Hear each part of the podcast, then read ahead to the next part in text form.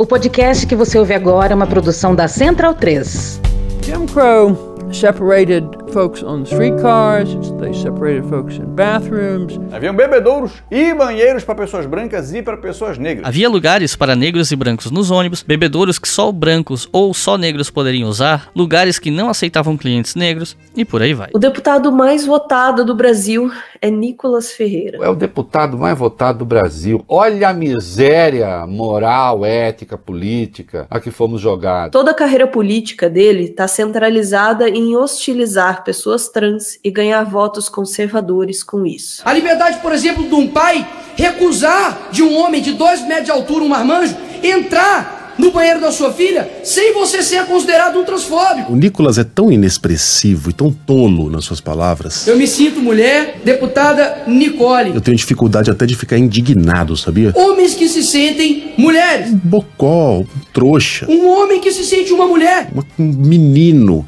mimado, tão bobo. Um homem que se sente uma mulher, uma pessoa que se sente simplesmente algo, impõe isso para você. Este moleque é nojento, esse cara é nojento. Flashback. Depois de seis sessões, o Supremo Tribunal Federal enquadrou homofobia e transfobia como crimes de racismo. End of flashback. Qual que é o perigo disso? Eu, por exemplo, posso ir pra cadeia. Exatamente. Estão nas mãos do ministro André Mendonça os pedidos para investigar o deputado Nicolas Ferreira no STF. Puta que pariu! Medo e delírio em Brasília.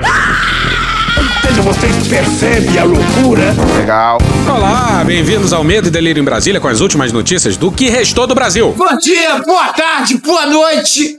Por enquanto. Eu sou o Cristiano Botafogo. Cristiano, seu lixo. Cristiano, seu lixo. E Cristiano. Nojento. Nojento! Nojento! E o Medo e Delírio em Brasília. Porra, seu Medo e Delírio em Brasília, porra. É escrito por Pedro Daltro. Um abraço, Daltro. Esse é o episódio dias 66 e 67. Bora passar pano? Não. Então bora passar um pouquinho menos de raiva? Bora. Bora. Bora. Bora.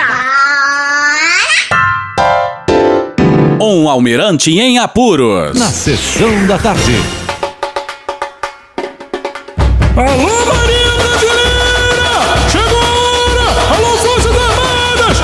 Essa conta é de vocês! Barulhos, Receita Federal. Vai aqui nossa admiração. É de coração. Vem com a gente, seu pau na minha mão. O carnaval só acabou no coração gelado de vocês. Maravilhoso! E lá vem 2023 com mais uma história inacreditável. Puta que pariu, Marquinho! O governo Bolsonaro sempre teve dois almirantes da briosa Marinha Brasileira em seus quadros. Um deles estava em todas. O poliglota Flávio Rocha era a eminência parda do finado governo militar de Bolsonaro. E funcionava como uma espécie de chanceler paralelo. O segundo almirante e protagonista do episódio de hoje é o ex-ministro de Minas e Energia. Ah, Alexandre! Não. Bento Albuquerque. Não fica um, meu irmão. Rapaz, que história esquisita, hein? Me chama de corrupto, porra. Corrupto. A história vem de outubro de 2021. Foda-se. Escreveu uma, uma cartinha aqui, hein? Palácio do Planalto, 6 de outubro de 2021. Sua Alteza Real Príncipe, vírgula, foi com prazer quase sexual. não, não vou escrever isso não, hein? Foi com enorme satisfação que recebi a carta de Vossa Alteza, pela qual aceito o convite de visitar a República Federativa do Brasil. Aí, ó, tá vendo? Eu consigo escrever direito, porra. Tenho certeza que a visita, uma vez acertada e agendada pelos canais diplomáticos de praxe, contribuirá grandemente para o fortalecimento e desenvolvimento do meu pau. Não, pô, contribuirá grandemente para o fortalecimento e desenvolvimento da relação bilateral de nossos países. Ô Cid, o que, que é melhor, ser multi ou ser bi? Olha a faca aí, hein? Olha a faca. e aí, o príncipe veio? Não, não veio. O presidente Jair Bolsonaro disse que se sente meio irmão do príncipe saudita Mohammed bin Salman. Eu acho que todo mundo gostaria de passar uma tarde com o príncipe, principalmente vocês, mulheres, né? Então vamos ter essa oportunidade hoje. Tem uma certa afinidade nós dois, desde o último encontro em Osaka. Ainda bem que não veio! Continua a cartinha aí, Bolsonaro. Aproveito a oportunidade, Alteza, para agradecer o gentil convite feito para participar da cerimônia de lançamento da Iniciativa Verde do Oriente Médio. Iniciativa Verde não tem uma árvore naquela porra. Ah, tudo bem. Em razão de compromissos pré-agendados, infelizmente não posso, nessa oportunidade, juntar-me a Vossa Alteza em tão importante evento. A pena mesmo, o cara é bonitão, pô. Permito-me sugerir a Vossa Alteza a participação do meu ministro de Minas e Energia, senhor Bento Albuquerque.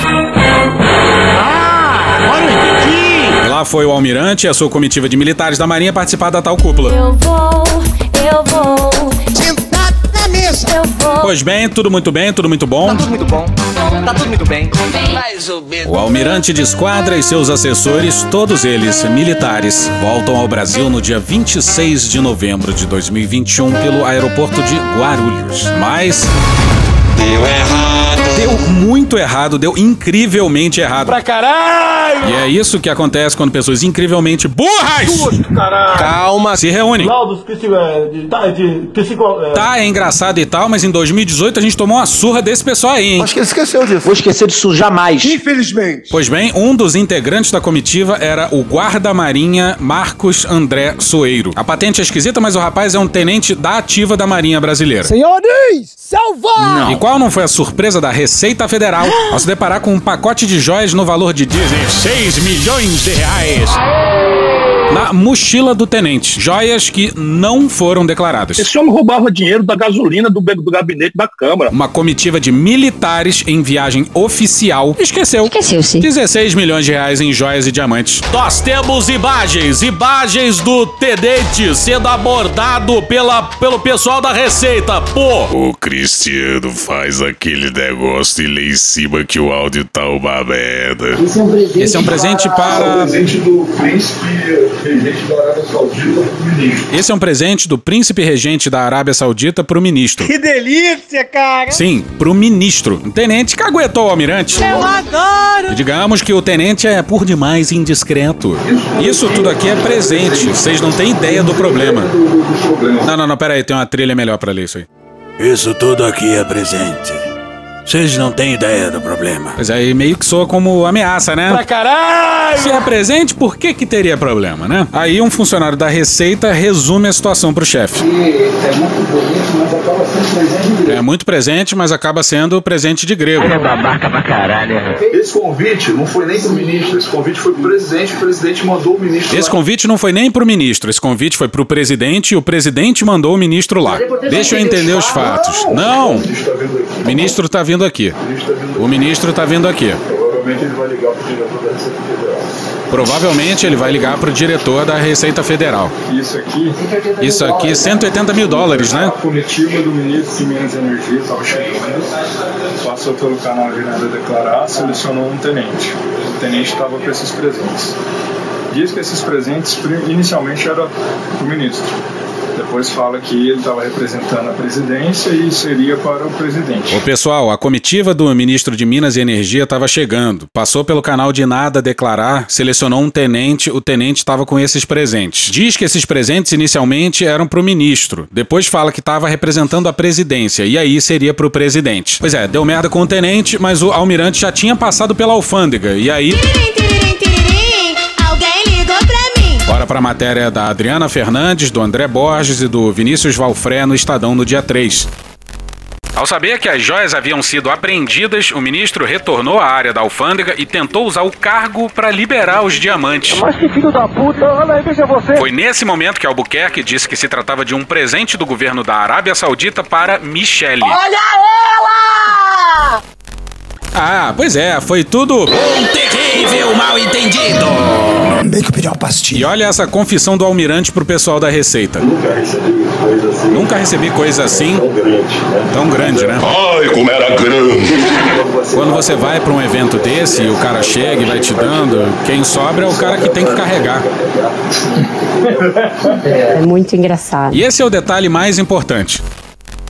No ato de apreensão, foi dada ao almirante a opção de declarar que se tratava de um presente de um governo para o outro, mas o ministro não aceitou. Por que será? Muito burro! Muito burro! Caralho! Se o fizesse, as joias seriam tratadas como propriedade do Estado brasileiro e, seguindo os trâmites burocráticos, poderiam ser liberadas.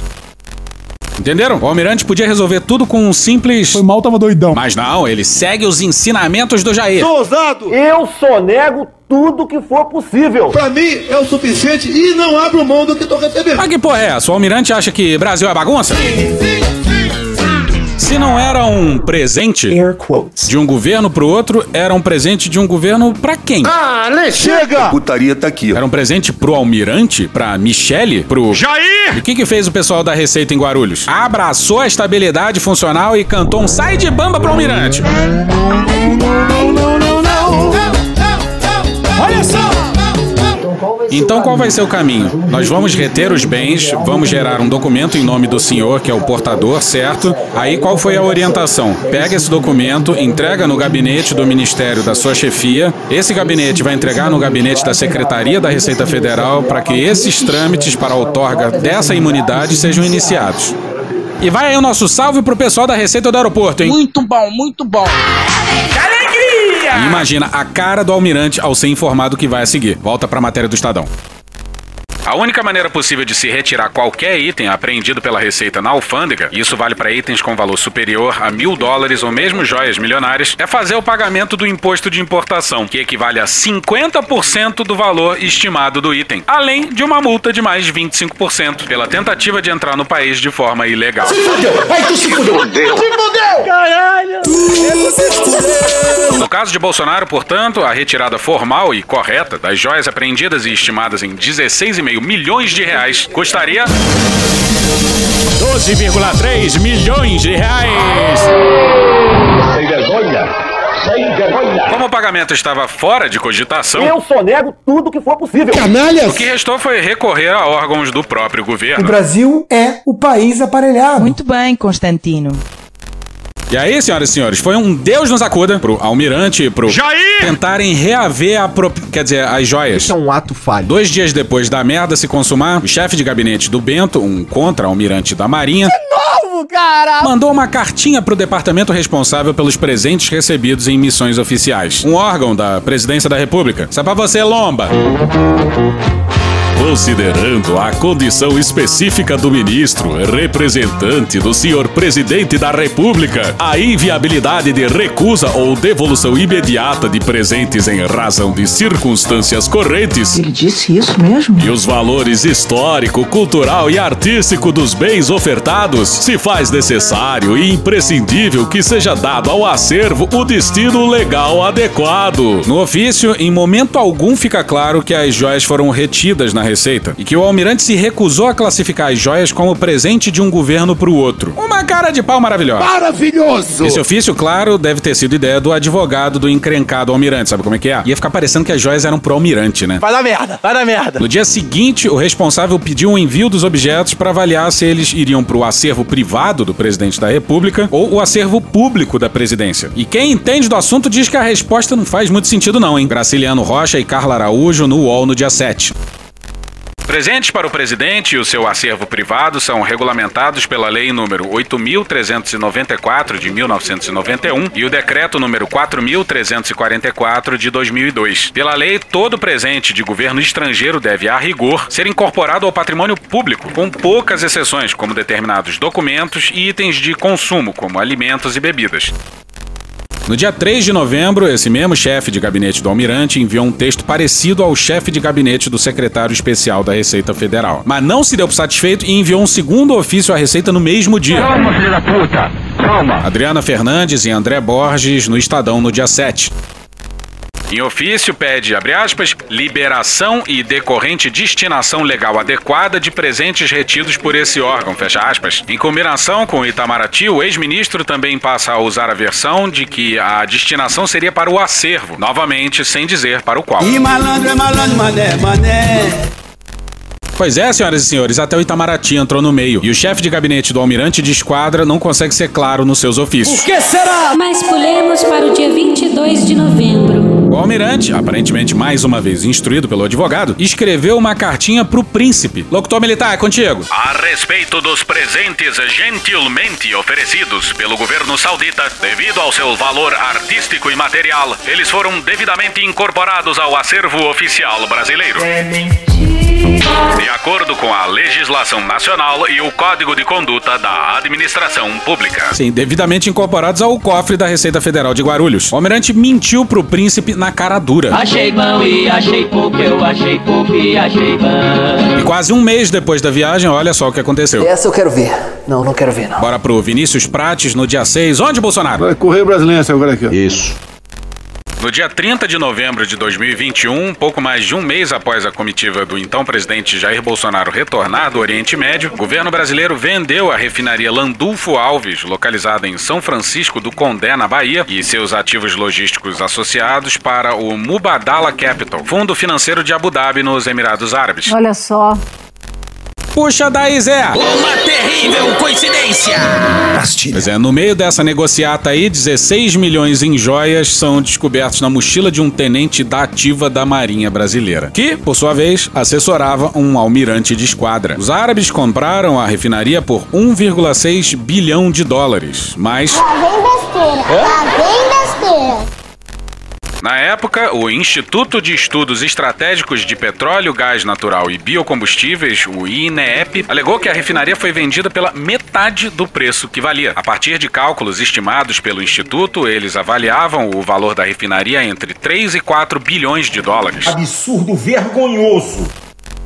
Ah, e segundo a Petrobras, a pandemia impactou o valor e por isso eles venderam a refinaria no mais benevolente dos cenários pela metade do preço. E fica aí a porra da pergunta que se tem que fazer. Primeiro, por que caralhos vender uma refinaria? E segundo, por que caralhos vender na baixa? Paulo Guedes, mentiroso. Mas Calma, que piora. as joias foram retidas no dia 26, mas no dia 25, o presidente brasileiro, sim, tem muito o que fazer, né? O que você vai fazer? Nada. Passou uma hora e meia na Embaixada do Príncipe em Brasília. Matéria do Luan Marinato no dia 4 no Globo. Bolsonaro chegou ao almoço na Embaixada da Arábia Saudita acompanhado do filho, o senador Flávio Bolsonaro, Flávio Bolsonaro, senador.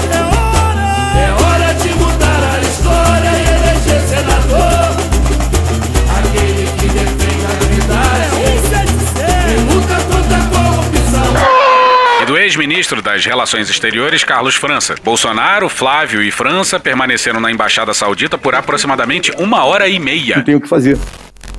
Pois é, não faz o menor sentido um presidente passar uma hora e meia numa embaixada. Que viagem é essa, velho? Não é assim que funciona a diplomacia, porra. Porra. Tanto não é que. Na ocasião, a participação no encontro não estava na agenda pública de Bolsonaro nem na do titular do Itamaraty. Transparência acima de tudo. Olha, se ele tivesse armando, meu Deus do céu, armando, não teria botado na agenda oficial aberta ao público. O Planalto também não divulgou o teor do que foi tratado durante o almoço com os embaixadores. Suspeito pra caralho, né? Suspeito. Pra caralho! O mais louco é que tinha fotos do encontro no Flickr do Palácio do Planalto. Referência de velho. E essa história esquisitíssima para no final de 2021. E só volta à tona nos últimos dias do já derrotado governo Bolsonaro. E aí entra em cena ele. O ajudante de ordens do Bolsonaro. Que vem a ser filho de general. No dia 28 de dezembro. Do nada, do nadão. Cid, o ajudante de ordens, mandou um ofício pro chefe da Receita. Ofício do gabinete da presidência. É muito burro! Com papel timbrado e os caralho. É muito simples. Quando o cara quer armar, ele vai pelado na piscina. E com o seguinte texto, abre aspas. Trata-se do pedido para a incorporação dos bens abaixo descritos a este órgão da União. Fecha aspas. E não explica porra nenhuma. Bora pro Arthur Guimarães e a Andréa Sadi no G1 no dia 6. Cid não teria sequer a atribuição legal de fazer o pedido, que caberia ao Gabinete de Documentação Histórica, avaliam técnicos da Receita. Segundo fontes da investigação, esse tipo de pedido não está nas atribuições previstas para um ajudante de ordens. Mas sabe como é que é, né? O Cid sabia de tudo da vida do Bolsonaro. Meu ajudante de ordem, em especial o Cid, que eu tenho quatro, é o cara de confiança meu. Movimentação atípica do ajudante de ordem para pagar a conta da família. Pois bem, o Cid mandou o ofício e o chefe da Receita, o Júlio Gomes, resistiu bravamente, certo? Errou! Wrong. No entorno de Bolsonaro, a versão de assessores ouvidos pelo blog é de que o ofício teria sido combinado previamente com Gomes. Estava em contato direto com Bolsonaro nos últimos dias de dezembro, exatamente para discutirem o resgate das joias que estavam no aeroporto. Ah, agora eu entendi. Pois é, o Bolsonaro estava empenhado para receber o seu presente. Se os filhos dele podem. Se eu puder dar um filé mignon ao meu filho, eu dou, mas não tem nada a ver com filé mignon essa história aí. Por que, que a Michelle não pode também? Senhor, meu leitinho ainda tá ralo. Aliados de Bolsonaro disseram ao blog que o então presidente, ao ser alertado pelo chefe da Receita de que era preciso resgatar o que ainda estava em Guarulhos, ficou pilhado. Ajuda o maluco, tá doente! Pois, nas palavras de um ex-assessor da cozinha do Planalto, não queria deixar nada para a gestão Lula. Ou seja, vocês percebem a loucura? Que não fazia sentido, já que se as joias fossem para a União, seria patrimônio do Estado e não de um presidente A ou B. Foi depois dessa costura, segundo esses assessores, que Cid fez o ofício enviado à Receita. Pois é, o chefe da Receita é bolsonarista. Quem acompanha o meu delírio Tudo drogado. sabe que o Flavinho Desmaio indicou o chefe da Receita e o corregedor. O Brasil é o país aparelhado. Muito bem, Constantino. Esse último cargo, chave para sua defesa no caso das rachadinhas. E a interferência da família Bolsonaro na Receita data desde 2019. Bora pro Ranier Bragon no dia 27 de fevereiro na Folha. O chefe da inteligência da Receita Federal no início da gestão Jair Bolsonaro acessou e copiou dados fiscais sigilosos do coordenador das investigações sobre o suposto esquema das rachadinhas, o então Procurador-Geral de Justiça do Rio, Eduardo Gussen, e de dois políticos que haviam rompido com a família presidencial, o empresário Paulo Marinho e o ex-ministro Gustavo Bebiano. Vocês lembram daquela reunião do Heleno e do Ramagem com as advogadas do Flavinho Desmaio para bolar uma estratégia de defesa, tudo registrado na portaria do GSI? Parte da estratégia era isso aí. Estupefato. Eu tenho vergonha. Mas vamos seguir. Como se tratava de uma tabelinha, o chefe da Receita anexou o ofício do CID em um sucinto e-mail para o superintendente da Receita em São Paulo. Boa tarde, Mazarin. Solicito atender. Peço também encaminhar ao delegado ALF, Alfândega Guarulhos. Abraços. Falando sério? Puxa daí, Milton Leite. Que beleza. Volta pro Arthur Guimarães e André Sadia no G1 no dia 6. Fontes ouvidas afirmam que o e-mail é, até agora, a principal digital deixada pelo então secretário da Receita no episódio. E, de tão excêntrica, parece ter chamado a atenção da equipe da Receita envolvida na ocasião em São Paulo. É como se os caras fossem assaltar um banco, e aí no meio do assalto eles tiram todas as luvas e ficam espalhando o digital pelas paredes do banco. Faz algum sentido pra você isso? Pois O bem. chefe da Receita, o ajudante de ordens, o Bolsonaro, o almirante, o tenente da Marinha. Todo mundo esfregando as digitais loucamente na cena do crime. Sexo selvagem.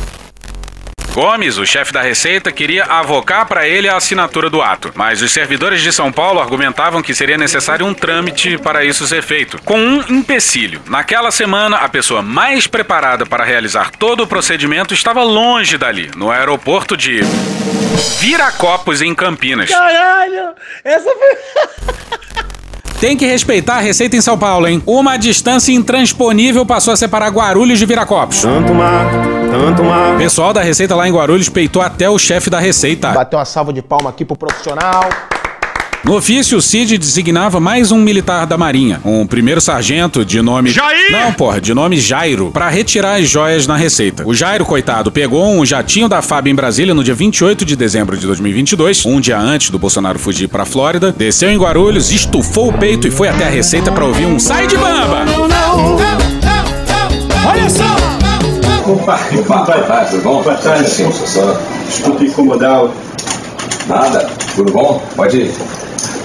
Já, prazer, só pega aqui, Santana, tudo bem? aqui no celular. Que beleza. E foi isso aí, ó. Não só o ajudante de ordens do Bolsonaro mandou o Jairo pra Guarulhos, como o Jairo, na frente do servidor da Receita, ligou pro ajudante de ordens do Bolsonaro. Tem vídeo e o Bolsonaro nega. E existe uma documentação necessária para essa incorporação aí, que é o ADM. Deve estar na correria, O cara. ADM Passagem é... de, de comando, como se diz, né? Um entrando e saindo. Pra que essa, essa ansiedade, essa angústia? Sim, tinha pressa, porque o Bolsonaro precisava das joias antes da fuga pros Estados Unidos. Um entrando e saindo. Você aí. veio agora, chegou agora de, chegou agora de Brasília? Estou chegando agora, vim. Agora, veio direto pra cá. Vim direto pra cá. Então, assim, esse ADM, que seria para incorporação, seria necessário. Não tem. Eu não tenho conhecimento também dessa liberação. Não sei onde estaria, talvez no cofre, mas eu não tenho acesso. Então, não sei se teve um atropelo, assim, se foi muito, alguma coisa muito de urgência. é de urgência, com certeza. A pressa não se justifica. E se prepare, porque agora vem um plot twist maravilhoso atrás do outro, hein? Plot twist bravo na política brasileira hoje. A começar pelo Almirante, claro. Quando o Estadão trouxe o escândalo à tona, ele deu a sua primeira versão. André, o que ocorreu foi o seguinte: quando eu estava saindo, primeiro que eu fui lá representando né, o governo brasileiro, no caso, o presidente. Né? Certo. E, E aí, no final da viagem, eu indo para o aeroporto, chegou lá um, um enviado né, da, da do governo da Arábia Saudita e entregou duas caixas, dois pacotes. Na Arábia Saudita. E esse, na Arábia Saudita. Pois não. É o quê? Então, peraí, quer dizer que uma segunda caixa passou? Não fica um, meu irmão. E aí, esses pacotes foram distribuídos nas malas. E uma ficou com o Marcos Soeiro e a outra eu não sei com que membro da comitiva. É mentira. A chance do pacote ter vindo na mala do almirante é enorme, hein? Não temos prova, já bem claro. Mas depois a gente fala desse segundo pacote. Vamos seguir com a primeira versão do almirante. Mas nenhum de nós sabíamos o que que era, aquelas caixas. Caralho! Essa foi. E é isso mesmo, uma comitiva formada por militares da Marinha Brasileira atravessou o mundo carregando na mala pacotes cujo conteúdo eles desconheciam. É isso mesmo? O almirante mais ingênuo da história. Hoje. Na casa do caralho, na casa do caralho. Eu acho que foi o, o Marcos Soeiro que assinou o recibo daquilo. Quando ele foi passar pela Receita Federal, ele foi parado e aí é, fiz, passa no raio-x, né? Eu não estava com ele, passa no raio-x e aí disse: o que, que tem aqui dentro, né? Devem ter Uhum. visto aqui. Ele disse: eu não sei, recebi isso. Todo traficante de droga fala isso quando roda em aeroporto, hein? Ah, Não, não que a gente saiba, a gente, a gente tá supondo só. Disse, eu não sei, recebi isso da comitiva da Arábia Saudita. E aí, quando abriu, é, tinha joia ali. Eu tô passada, chocada. Ministro, é assim, é, ministro, é assim. Fode, porra! O senhor estava numa, numa missão, né, oficial. Por que que os bens não foram declarados? Porque eles não foram entregues na porta de um avião, né? Passou-se pela alfândega lá, lá também e pegaram, pegaram, pegaram estojos, só para eu entender. Só concluir a pergunta. Pegaram estojos, pacotes sem saber o que era o conteúdo e viajaram com isso, quer dizer, poderia ser qualquer coisa. Paralelepípedo de crack? Paralelepípedo de crack? Paralelepípedo de crack. O jornalista educadamente mandou um. Você é maluco, é? Ou você é idiota? Bom, é, passou lá pela, pela. Quando você sai do, de um país, você passa por, pelo raio-x lá, aquelas coisas todas, né? Para entrar no avião, de qualquer país do mundo. E esses pacotes, essas malas passaram. Então tudo bem. Entendeu? E eu, isso eu, eu, eu, eu não sei como é que é o processo na Arábia Saudita, aqui no Brasil, mas isso está dentro de mala. Então tudo bem. Né? Isso foi colocado dentro de uma mala dessa. Não sei qual foi a mala, né? Porque isso quem faz é assessoria. Em 50 metros, tire o cu da reta. Ministro, por que, que os bens não foram devidamente declarados? Por quem? Caralho! Almirante ganhando tempo pra pensar numa resposta. Quem nunca? Atira a primeira pedra, ai, ai, ai. Por quem? Pelos portadores. Nós, o, o- a comitiva não sabia o que, que tinha dentro daquelas caixas. Não vem com essa pra cima de mim, meu jovem. Eram presentes oficiais do governo da Arábia Saudita. E veio assim como presente oficial. Tá, então o esquema de segurança é uma merda. Vamos tentar acreditar nessa hipótese. Mas por que caralhos então não foi declarado? sei. Se passou por todos os procedimentos de segurança, raio-x, etc e tal, isso não é, né? Como é que a gente pode imaginar o que que tem ali? É o caralho. Eu disse pra você, ninguém sabia o que que tinha nessa, nesse pacote. parece. Podia ser um traficante internacional de drogas, mas era um almirante da esquadra da Marinha Brasileira e um ministro de Estado. Quando foi aberto lá, aí me ligaram, eu já tava fora, Sim. tá certo? Sim. Aí me chamaram, eu fui lá dentro, aí o funcionário da Receita Federal perguntou para mim, ministro, é, o senhor sabe que se trata isso? Porque aqui o, o seu assessor, né, ele disse que não sabia, eu digo, bom, eu também não, porque a caixa estava fechada, embrulhada, né, nunca tinha sido aberta. Eu digo, ah, não tenho conhecimento. Isso é um presente, como era uma joia. A joia não era presidente Bolsonaro, né? É, deveria ser para a primeira dama.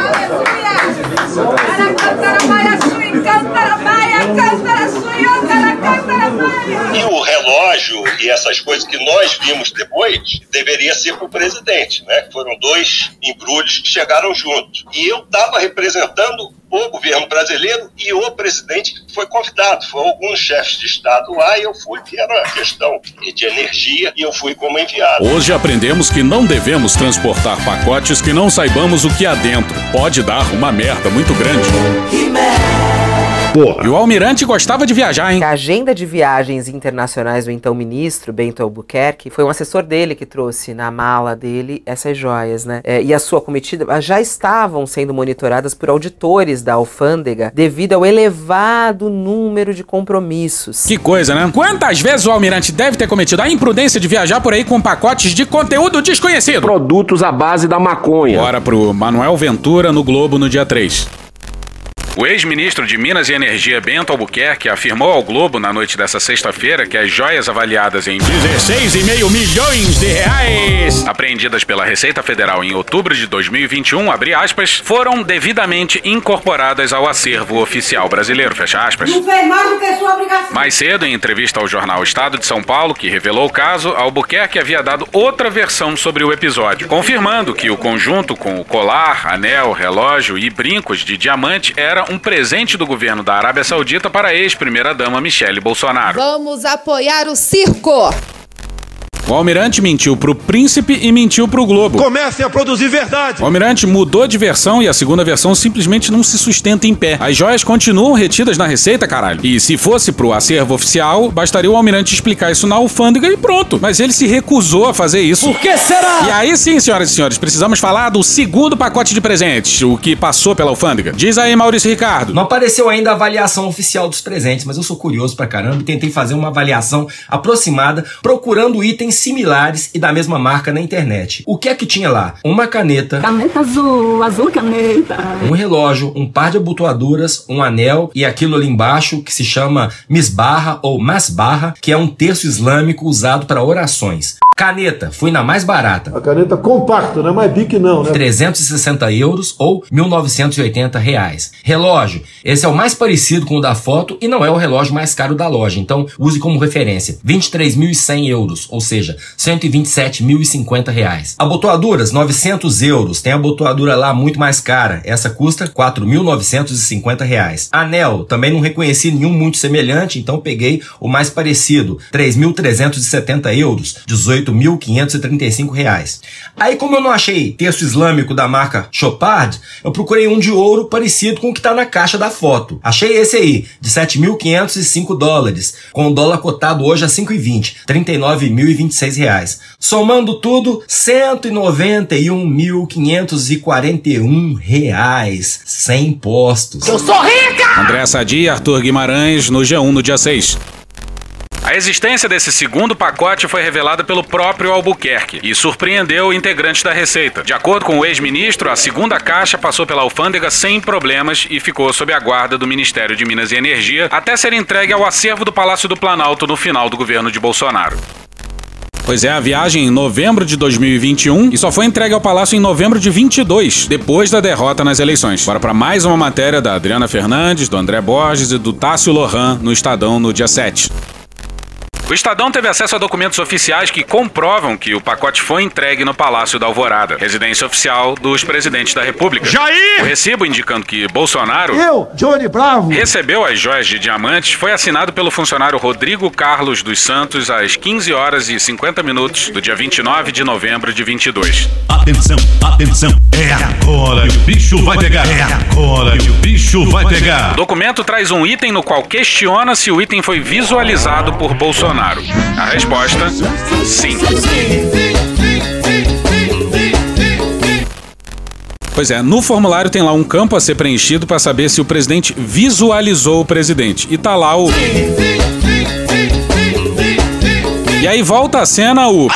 O Cid. Muito provavelmente o general, o pai do Cid, arrumou um advogado pro filho e o ajudante de ordens foi logo tirando o cu da reta. Em 50 metros, tire o cu verde oliva da reta. Mais uma matéria da André Sadi e do Arthur Guimarães no G1 no dia 7. Ex-ajudante de ordens de Bolsonaro, coronel Mauro Cid, tem dito a interlocutores nos bastidores que o relógio do segundo pacote, que foi presente da Arábia Saudita, teria sido catalogado e embalado na mudança como um bem do ex-presidente Jair Bolsonaro. Ó, papuda, Liz, Pera, boa estadia lá, valeu? O ajudante de ordens do Bolsonaro tá dizendo que o Jair Messias Bolsonaro. furtou, Jair Messias Bolsonaro. afanou, Jair Messias Bolsonaro. rapinou, Jair Messias Bolsonaro. surrupiou, Jair Messias Bolsonaro. usurpou, Jair Messias Bolsonaro. levou na mão grande, Jair Messias Bolsonaro. espalmou. Jair Messias Bolsonaro. Um relógio caríssimo. E quem tá dizendo isso é o ajudante de ordens. No entanto, o ex-auxiliar de Bolsonaro não sabe explicar a esses interlocutores por que esse presente só foi declarado à União um ano após a entrada no Brasil. Por que será? E mesmo assim, sem comunicação ao fisco, Eu só nego tudo que for possível. também não sabe explicar como um presente para o Estado teria sido levado pelo ex-presidente como item pessoal. Me chama de corrupto, porra. já que a lei só permite itens personalíssimos no acervo privado. Na versão dos assessores de Bolsonaro ouvidos pelo blog, Bolsonaro não usa relógio e não queria deixar nada para Lula. Bolsonaro usa esses caços aí. Tá maluco, vou usar mais não. Mas, cara, Guarda aí na cabeça a ideia desses itens personalíssimos que mais pra frente o Flavinho de Desmaio vai brilhar e o Cid largou o freio.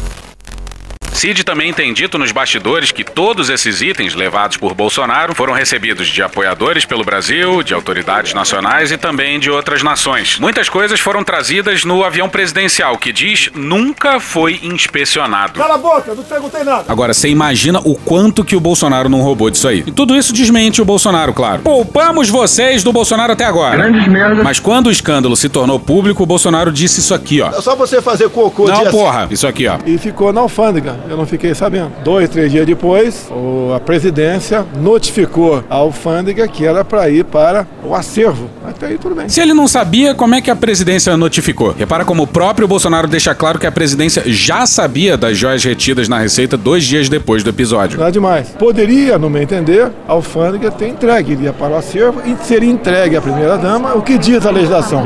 Ela poderia usar, não poderia desfazer-se daquilo. Só isso, mas não. Pois é, o que? A Michelle só queria desfilar por aí com diamantes milionários? Vai ver, ela também é. Meio sem noção. Eu agora estou sendo crucificado no Brasil por um presente que eu não recebi. Flashback. Não adianta inventar vacina, porque não recebemos uma dose sequer dessa que entrou na ordem do dia da imprensa. Foi comprada a vacina? Foi comprada a vacina? Você de novo, volta pra faculdade, vai. Responda. Comprada quando? Responda. O governo comprou assim. Responda, comprada quanto? Responda. Ah, fevereiro? Responda. Responda.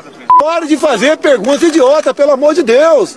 Parece pergunta de você ac- acabou a tua volta, volta nasce de novo você. Tá você é o ridículo, ridículo. Não sei se tá empregado aonde, pelo amor de Deus. Desunindo, agredindo, fica difícil. End of flashback. E repara no absurdo, o Bolsonaro fala isso, mas ele furtou, afanou, roubou, rapinou, surrupiou um relógio, E porra. outra coisa, eu vi alguns jornais de forma maldosa é, dizendo que eu tentei é, trazer joias ilegais para o Brasil. Não existe isso. Se sabe de uma caixa de joias apreendidas, pois não declaradas. Se sabe de outra caixa de presentes que não foi informada à Receita Brasileira. Bolsonaro diz que é tudo mentira, tudo invenção dessa. Imprensa canalha! A alfândega foi notificada, então? Eu tenho o documento para te dar aqui agora.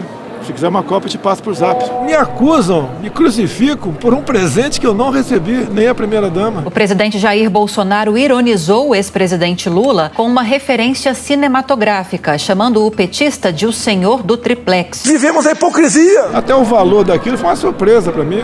16 milhões que estão dizendo no Brasil, eu não sei. Pode até ser que seja verdade, ok? Mas o uso do avião da FAB, Não. uma- que foi usado para Não mandei, não mandei nenhum avião da fábrica. Por que avião da fábrica? Mentiroso sem vergonha, vai pro inferno. Quem mandou foi o Cid, cumprindo ordens do Bolsonaro, porra. Era isso que ele era, era ajudante de. Ordens, porra! A ordem pra usar o avião da FAB pro Jairo e até Guarulhos pra ouvir um não da Receita veio do ajudante de ordens do Bolsonaro, num papel timbrado do gabinete da presidência da República. Caralho! E por que você não questiona o PT? Pera, pera, pera pera, pera, pera, um pouquinho.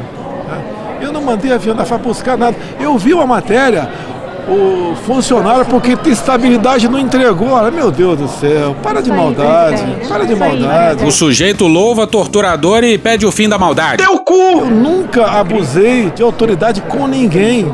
Com ninguém. Nós estávamos em seis, uma embarcação. Nós avistamos em uma, uma ilha um bote, um motor com três pessoas. Eu falei, ô meu senhor, isso aqui é uma área de proteção integral, isso aqui faz parte da Estação Ecológica de Tamoios. Nem a presença humana é permitida aqui. O senhor ainda está pescando e ele estava lá com containers desses pequenos de plástico, com pescado, várias varas e tudo. E essa pessoa, que no momento ninguém reconheceu, começou a se alterar. Disse que tinha uma autorização da ministra para pescar em qualquer lugar. Eu desconhecia completamente o fato de que o ministro dava autorização para alguém pescar onde quisesse. E falei isso para ele. Falei, ó, se o senhor tem essa autorização, o senhor me mostra. Embora eu duvide que o senhor a possua. Não, ela está no meu gabinete. Ele disse que não ia sair e tal, e sacou um telefone celular. Ah, meu Deus agora ele vai ligar para alguém. Tá dando uma carteirada. E ele ligou para o então ministro da Pesca, o Luiz Sérgio. Eu acredito que deve ter falado: olha, é melhor você sair daí. Porque ele já desligou o telefone vociferando. Não houve acordo, ele disse que ia pescar de qualquer maneira. E ele foi embora, vociferando. Eu nunca abusei de autoridade com ninguém. Com ninguém. Chamei o médico e ele falou pra mim: que tá com sintoma, vamos fazer o teste? Vai, me traz ó, aquele remédio. Não, não, não. Traz o remédio ou te transfiro pra fronteira agora, democraticamente. Eu nunca abusei de autoridade com ninguém. Com certeza. Depois, quando me acusam de cartão corporativo, o meu cartão corporativo particular, eu nunca saquei um centavo. E nunca paguei um, um pastel cartão corporativo meu. Eu dou agora pra vocês é, o extrato de 48 meses zerado do meu cartão corporativo. O que, que tem a ver com a história? Não tem nada a ver com a história, né? Pois é, sempre que o assunto é corrupção, Bolsonaro fala do cartão corporativo. E a presidência tem vários cartões corporativos. Nos outros, o Bolsonaro fazia festa. Até o Eduardo e o Jair Renan se fartavam com os cartões corporativos da presidência, porra. Uma festa danada. Querem me comparar com o Lula? Não dá pra comparar. O Lula Não é dá, imbatível. não dá. O Lula Verdade. é, é imbatível. Lula vai ganhar. Eu comemorei o Lula livre. Vai dar vitória pro Lula. Eu votei no segundo turno no Lula. E escolhi o que eu entendia ser a melhor opção. Exatamente. O Barbinha tá vindo aí, hein? Vai vir te jambrolhando, hein, filho? Não tenho nada, não tenho nada, não tenho nada. Em muitos documentos, há menção a outras expressões, como pagamento em moeda contada e dada como certa, ou pagamento em espécie. Outra coisa, ele fala- a empresa fala uma coisa absurda. Eu teria que pagar 50%, ou teria que pagar 8 milhões. De onde arranjar 8 milhões de reais, meu Deus do céu? Só eu sou um cara, eu sou um cara que. Eu sou uma pessoa que não, não, não tenho bens é, pra, pra bancar tudo isso aí. Desde os anos 90 até os dias atuais, o presidente Bolsonaro, irmãos dele e os filhos negociaram 107 imóveis. Mas digamos que ele não tem dinheiro pra pagar a multa e os impostos. Talvez por isso as joias não tenham sido declaradas, né? Mas porra, se tem uma coisa que o Bolsonaro tem, é bem. Rapaz começou pobre no exército e hoje tem um patrimônio imobiliário milionário. Seu filho mais velho vende e compra imóveis de forma compulsiva. Dois de seus filhos moram em mansões. Uma enorme maioria do patrimônio pago em dinheiro vivo. Ah, e talvez o melhor de tudo isso é que o advogado encarregado de defender o presidente é ninguém mais, ninguém menos que Alexandre, essa porra aí, meu irmão! Frederic Vassef. Eu conheço tudo que tramita na família Bolsonaro. O Rudolph Giuliani que o Brasil merece. Ah, e quando o escândalo veio à tona, a Michelle ironizou e disse que não sabia de joia nenhuma. A ex-primeira-dama Michele Bolsonaro acionou um advogado no final de semana. Ela está discutindo requerer formalmente a devolução das joias à Arábia Saudita. Michele entende que essa seria uma forma de deixar claro que ela nada tem a ver com o episódio, que, segundo ela, ela alega, ela só soube da existência das joias após a publicação de reportagem, desse furo de reportagem que revelou esse caso escandaloso pelo jornal O Estado de São Paulo. Dessa vez a gente acredita na Michelle. Vocês acham que o Bolsonaro falou pra ela das joias? É óbvio que não. Bora pro Otávio Guedes no dia 7 no G1. Muita gente estranhando a timidez do PL em defender Bolsonaro no caso das joias. Mas o silêncio do partido tem explicação. Os caciques da agremiação estão vendo uma grande crise conjugal além da política por trás de tudo. Já falei que sou imorrível, sou imbrochável, também sou incomível. Ele é meio sem noção. Eles acreditam que Bolsonaro e não Michele ia ficar com as joias e que ela nunca saberia do patrimônio. Casos bizarros que aconteceram no programa Casos de Família. Mas que coisa, hein? Tem que chamar a Cristina Rocha. Botar o Carlos lá no meio, dar porradaria, ser maravilhoso. Agora. Compreende a merda. As pessoas envolvidas nessa desesperada tentativa de liberar as joias foram promovidas. Lembra do chefe de gabinete do Bento Albuquerque? Não. Presta atenção que é importante, pessoal. O contra-almirante da Marinha ganhou diretoria na Empresa Brasileira de Participações em Energia Nuclear e Binacional SA. Olá, eu gosto de dinheiro. Bora pro Nicolas Iori no dia 7 no Globo.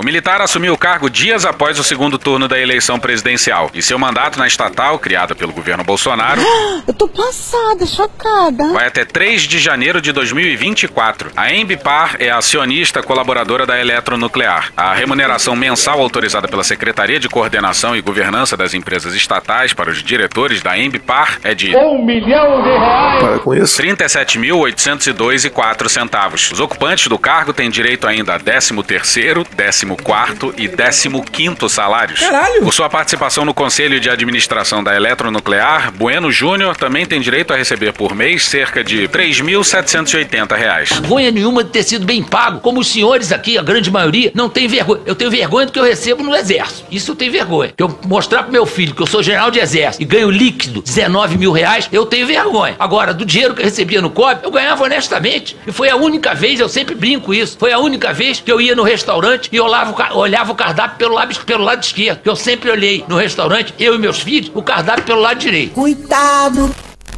Mas o cara não tá ruim não, hein? Já o então chefe da Receita, que se envolveu diretamente na tentativa de liberar as joias, foi para Paris.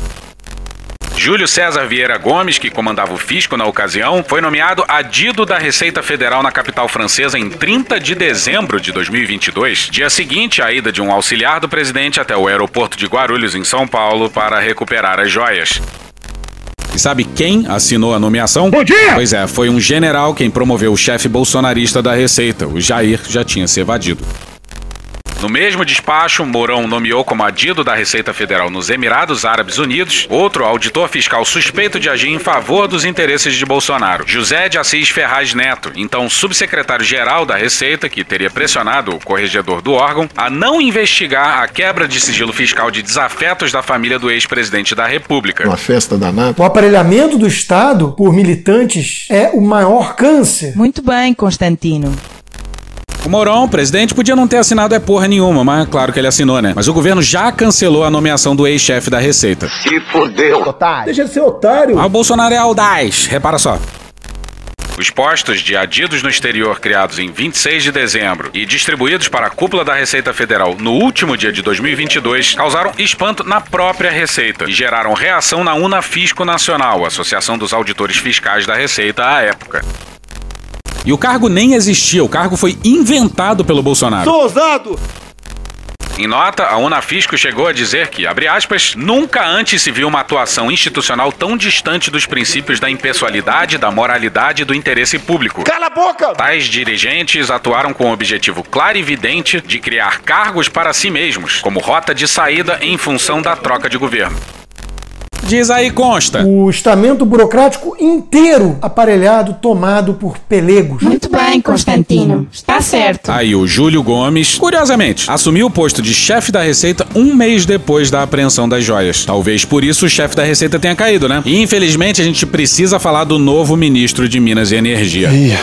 O Alexandre Silveira do PSD de Minas Gerais. Sim, o novo ministro. Malu Gaspar no Globo no dia 6. Um dos principais motivos de irritação do PT com o Silveira é sua ligação com o antecessor, o almirante Bento Albuquerque. Pode isso, Arnaldo! Albuquerque é descrito no PT como uma espécie de eminência parda do Ministério de Silveira, por ter indicado alguns antigos subordinados para a nova equipe, além de já ter sido visto algumas vezes no Ministério. Não tinha nem que tá aqui, linda! Pois é, aparentemente temos um Zé Múcio no Ministério de Minas e Energia também. Que fase! Um desses assessores é Bruno Eustáquio, que foi secretário executivo adjunto do Ministério de Minas e Energia de Albuquerque. Outra é Marisete Pereira, que foi secretária executiva. Assim que assumiu a pasta, Silveira tentou nomear Eustáquio para ser o secretário executivo, ou o seu 02. Ele, porém, foi vetado pela Casa Civil, que encontrou uma curtida sua na postagem de um vídeo em que o ex-ministro da Infraestrutura, Marcelo Sampaio, cantava um jingle de campanha de Bolsonaro. No, God, please, no! Depois disso, Silveira cogitou apresentar o nome de Marisete para o posto, mas depois das primeiras sondagens recebeu um recado de que não adiantava nem tentar. Isso porque, no Planalto, a ex-secretária é vista como a mãe da privatização da Eletrobras, que Lula até hoje não engoliu. Atenção, atenção, é agora que o bicho vai pegar. É agora que o bicho vai A pegar. questão é que, ao invés de escolher outra pessoa para ser o seu 02, Silveira continuou insistindo em Eustáquio, o que o Palácio não admite. O resultado é que o Ministério está até hoje sem secretário executivo. Ainda assim, tanto Eustáquio quanto Marisete atuam informalmente no gabinete de Silveira, participando de reuniões e conversas com autoridades e políticos. Esse é o gabinete Pois é, estamos em 8 de março, senhoras e senhores. Que porra é essa? O governo veta os nomes, o ministro ignora e eles trabalham informalmente no ministério? Puta que eu pariu, porra! Cadê sua autoridade, Luiz Inácio? A Janja é só beijinho e sorriso. Ah, se fosse eu, era diferente. Lula precisa de alguém do lado pra dar expor. Isso aí, Inês, também acho que tinha que ter sido você. O Lula tinha que entrar lá e tirar os três. E na base da gritaria? Eu sou radical. Mas quem sabe depois do escândalo dos diamantes, o ministro desista de colocar a equipe do Bento no ministério. O mínimo. E vamos de Bolsonaro, porque ele resolveu pela segunda vez tocar no assunto. E ele que dizia não saber de joia nenhuma, hein? Breaking News, CNN. Exclusivo, o ex-presidente Jair Bolsonaro confirmou à CNN que incorporou presente ao acervo pessoal e disse que seguiu a lei, como sempre. Me chama de corrupto, porra. Caralho! Corrupto. Pois é, Lu, eu conversei agora há pouco com o ex-presidente Jair Bolsonaro, que está nos Estados Unidos, e ele confirmou essa informação que você acabou de dar. Ele incorporou, sim, um presente ao acervo pessoal dele. Devo admitir que sou eu, confesso. Também questionei ah, ao presidente quais os itens né, que ele estava, ah, que ele incorporou a- ao acervo pessoal. Ele foi e informou o seguinte: foi o segundo estojo, é uma caneta, um anel, um relógio, um par de abotoaduras e um terço, né? Me chama de corrupto, porra. Justamente foi aquele segundo estojo eh, que foi protocolado, que foi entregue inicialmente ao Departamento de Documentação do Palácio do Planalto, da Presidência da República, e no mesmo dia ah, esse, esse estojo ele foi enviado para eh, o, o ex-presidente conferir e aí sim foi repassado para o acervo pessoal dele. Pois é, de novo o Bolsonaro tá confessando que furtou, afanou, roubou, rapinou, subrupiou 190 mil reais. Não foi só o relógio, não. Isso é o que se sabe. O cara, se a gente tivesse que chutar, deve ter feito isso adoidado ao longo de quatro anos. Não temos provas, já bem claro. Sabe como é que é, né? Muito militar na comitiva, muita mala, muita mochila. E olha só quem chega aí. Alô, meu povo! Lembra da expressão item personalíssimo, que, na opinião deles, justificaria o Bolsonaro afanar o presente? Olha de onde o Flavinho tirou isso. A matéria do Gerson Camarote no dia 9 no G1. Entendimento do TCU, firmado em 2016, estabeleceu que presentes recebidos pelo governo brasileiro são patrimônio da União, não dos governantes. A única exceção são os itens personalíssimos, como roupas e comida. Joias não são consideradas itens personalíssimos. É óbvio! É óbvio! Óbvio, pô. Pois bem, vamos à maravilhosa defesa que o Flavinho Desmaio conseguiu bolar na matéria do Bruno Góes no dia 8 no Globo. Abre aspas. Na minha opinião, é personalíssima, independente do valor. Fecha aspas.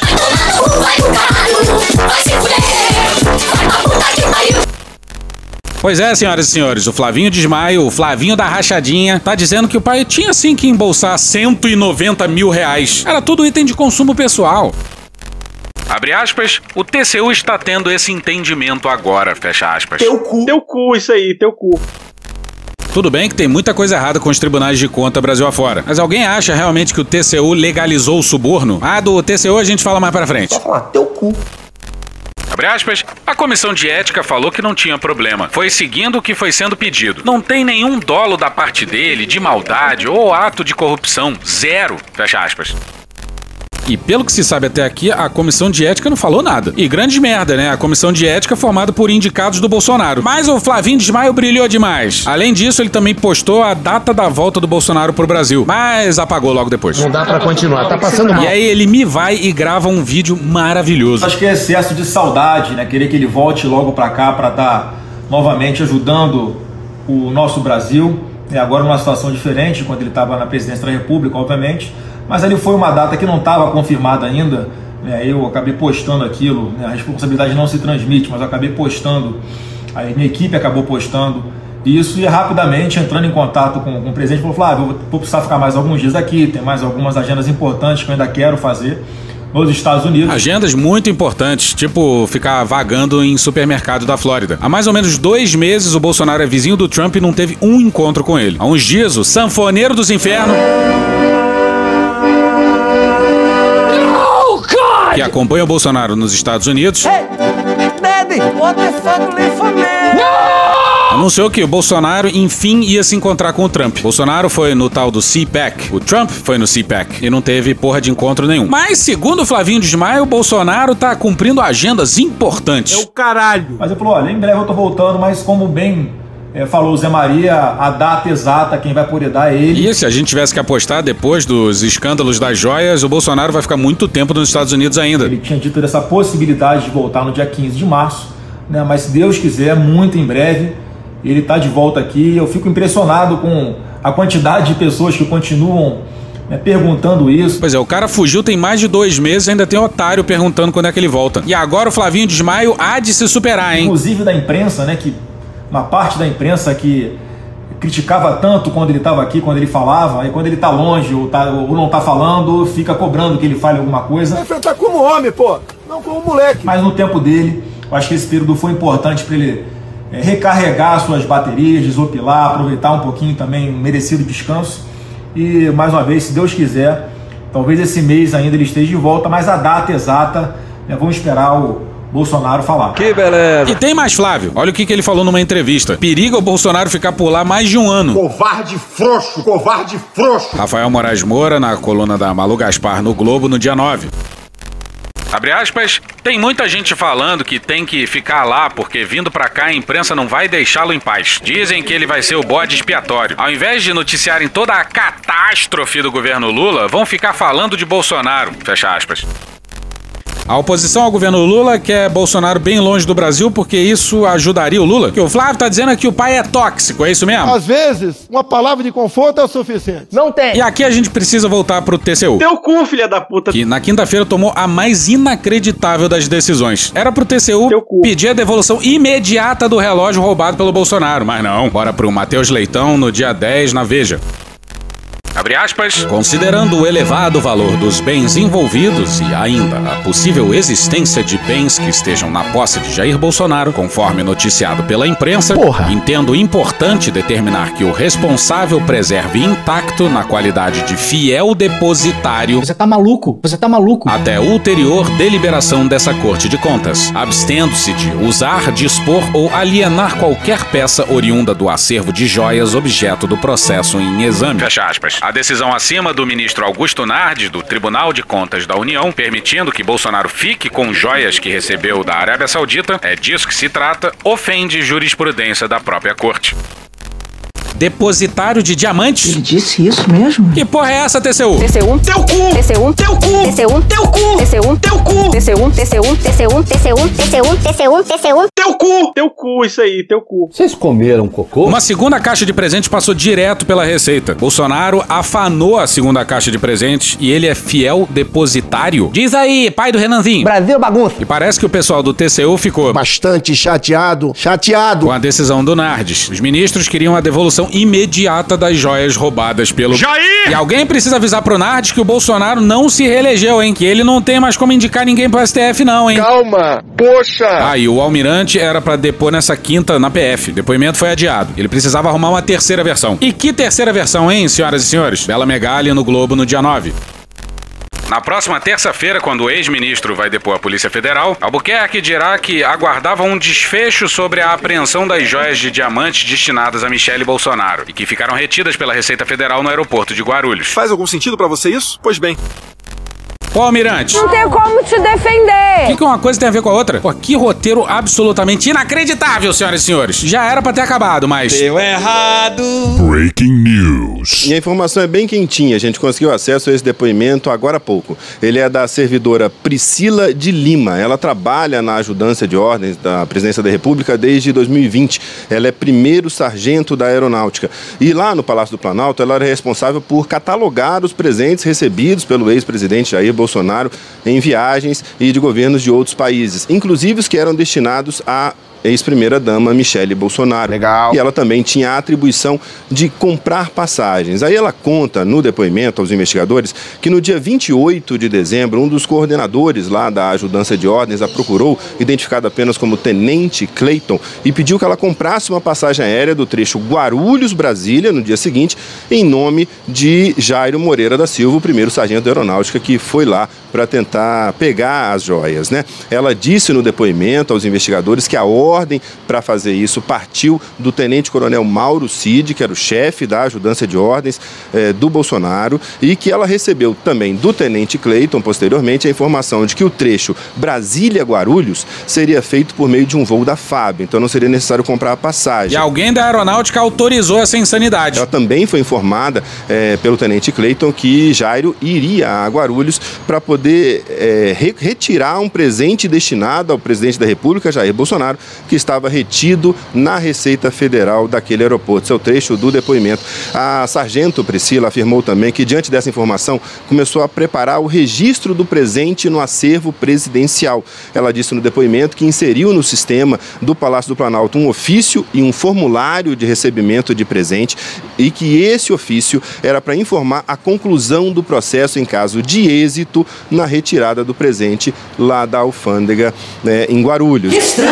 Muita proatividade nos últimos dias de governo, hein? Por que será? Um detalhe importante: esse ofício já relatava que o presente foi transferido para a posse do presidente da República como presente pessoal e não institucional. Me chama de corrupto, porra! E que, mas depois ela relata que, como a missão de retirada do presente lá em Guarulhos não deu certo. Deu errado. Ela, o ofício que ela estava preparando não foi assinado e, e, ele foi inclusive excluído do processo no SEI. A Polícia Federal, nessa altura do depoimento, perguntou por que ela fez esse registro no sistema, quem é que tinha eh, mandado ela fazer isso. E ela disse que fez isso por iniciativa própria. Tudo muito suspeito. Suspeito. Mas a gente tem um segundo. Breaking News. Ninguém aguenta mais essa porra. Mas não é que nesse momento entra em cena o sanfoneiro dos infernos. Puta que pariu! We have lots of gastronomy. Que também descolou um relógio caríssimo numa viagem oficial. E ele resolveu desafinar. É o Malafaia sanfoneiro. Acabo de receber uma matéria aqui, feita pela grande mídia. Gilson Machado indica que não vai devolver um relógio que recebeu. Vamos lá. Eu não vou pra lugar nenhum com você, não. E repara só como o Gilson vai conseguir a proeza de explicar por que diabos ele não vai devolver o relógio. Quem não se lembra, em 2020, eu ainda era presidente da Embratur, White Sandy Beach, just come to Brasil. Eu fui a primeira pessoa que procurei o presidente Bolsonaro, acusei que tinha recebido esse relógio, inclusive veio por mim através da presidência da República, e ele me deu a orientação de devolver o relógio. Será mesmo? No mesmo momento, peguei o relógio, mandei de volta para a presidência e me disseram lá que não era para devolver. Olha só que legal. Então o presidente mandou devolver e o gabinete da presidência não. Paradoxo, que chama isso aí. Pior que uma indecisão, é uma indecisão. Pelo simples fato do Conselho de Ética da presidência ter se reunido e ter liberado isso daí. Então o que você está dizendo que a comissão de ética da presidência do governo Bolsonaro, desse governo militar, liberou o suborno, basicamente. E que seria uma questão de deselegância até com quem deu o relógio. Que deselegante. O que, que você prefere? Receber uma propina, um presente e ser elegante? Ou não receber presente nenhum, nenhuma propina e ser deselegante? Questão de lógica, pô. É win-win. Não tem problema. Estou à disposição do TCU. Em nenhum momento eu disse que não iria devolver. Para devolução, se assim for, quero dizer que estou em viagem no, no exterior e até agora eu não fui notificado, não me falaram nada. Enfim, fiquei sabendo tudo pela imprensa. Essa é a verdade. Just come to Brasil. Porra. Aí lembrando que o sanfoneiro tá lá nos Estados Unidos acompanhando o Bolsonaro. Agora sim acabou o episódio. Mas antes, um pedido de desculpa. Foi mal, tava doidão. No nosso último episódio, a gente fez mais de uma hora de episódio com o áudio do General Tomás. A gente colocou o crédito só lá no finalzinho e merecia mais. O áudio veio do podcast Roteirices, do jornalista Carlos Alberto Júnior. Foi mal, tava doidão aqui não, seu arrombado. Tá todo mundo unido, trabalhando, calma, cara. Só nos resta abraçar a derrota. E quem vai encerrar essa semana, que teve um episódio em homenagem a um general e outro em homenagem a um almirante de esquadra, é o Faridão.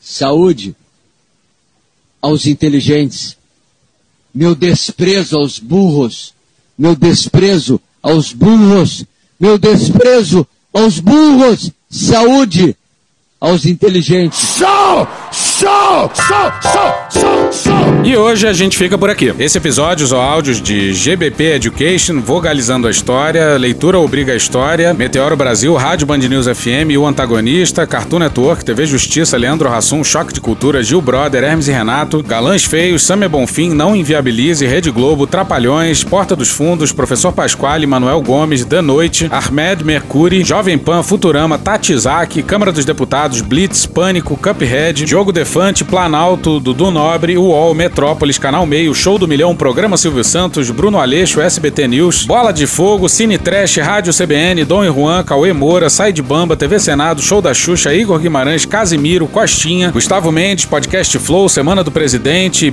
Gees, Bezerra da Silva, BMCBDF, Planet Ramp, Jacó e Jacozinho, Papo de Política, A Praça é Nossa, O Assunto, Orquestra Brasileira de Música Jamaicana, Zorra Total, Seu Pimenta, Farid, Terra Brasil, Domingão do Faustão, Band de Jornalismo, Itatiaia, Esporte TV, Chico Buarque, Globo News, Estadão, Felipe Noronha, Edilson Farias, Ataúfo Alves, Poder 360, He-Man, TV Brasil, Fala MR, BBC News Brasil, Ticara Ticast, Midcast, Falha de Cobertura, No Pé do Ouvido, TV Câmara, Leandro Demore, CNN Brasil, Não Adivinho, Programa do Ratinho, Cara Tapa, Programa do Datena, Gaveta, Sam Puncher, The Office, Gilberto Gil, Jout Jout, Tim Maia, Júlio Vitor, Rede TV, Vivaldi, Intercept Brasil, A Fazenda, Samuel Mariano, Magari Lorde, Os Incríveis, Thiago Rodrigo, Carla Bora, Franciel Cruz, Eduardo Moreira, TV GGN, Rede TV, Roda Viva e Opaí, ó. Thank you! Se quiser e puder, pinga um lá pra gente no PicPay ou no apoia.se barra medo e delírio. Porra, doação ao caralho, porra. Não tem nem dinheiro pra me comprar um jogo de videogame, morou, cara? Assina o nosso feed no seu agregador de podcast favorito e dá uma olhada nas nossas redes sociais. E também no loja.medoedelirioembrasilha.com.br. Eu sou Cristiano Botafogo, o Medo e Delírio em Brasília é escrito por Pedro Daltro e um grande abraço. Bora passar pano? Não. Mas bora passar menos raiva? Bora.